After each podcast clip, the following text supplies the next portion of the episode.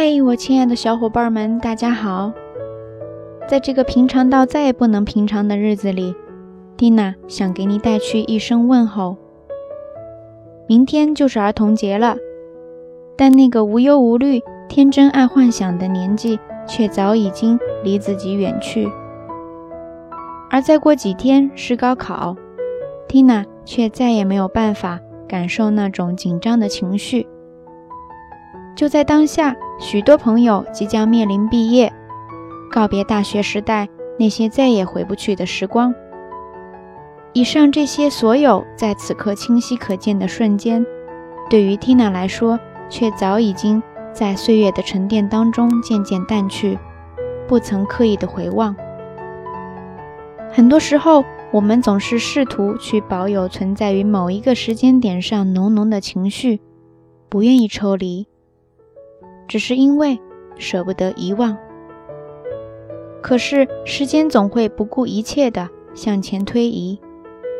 面对这样的事实缇娜愿意去相信，时间会是那个最美好的雕刻师，帮我们把每一个当下，在未来定格成最独一无二的一片片回忆。所以我们现在能做的，或许就是不留遗憾的。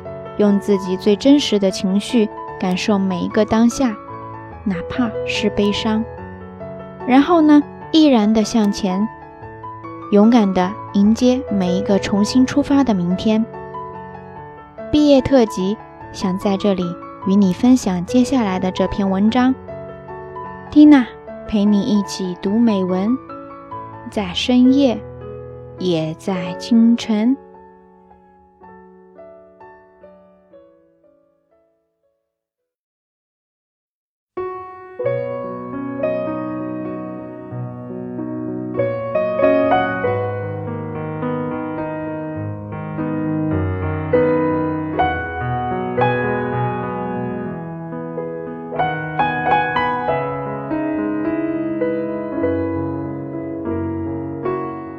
ことの道は明日から始まるのです。岡田よし子がこの言葉を語ったのは何歳の時かお分かりでしょうか ?70 年、人は長いと申します。でも私にはほんの刹那の煩悩の歩みという文の後に続く言葉なのです。なんと70歳を超えてから、誠の道は明日からと言える気持ちの若さ。ただただ驚くばかりです。確かに目の前に続く時間は果てしないように思えますが、過ぎ去ってみればあっという間。たとえ70年であろうと、刹那の歩みに思えるものなのかもしれません。ただ、そこからがまた新しい一歩だと思える彼女を見習いたいものだと思います。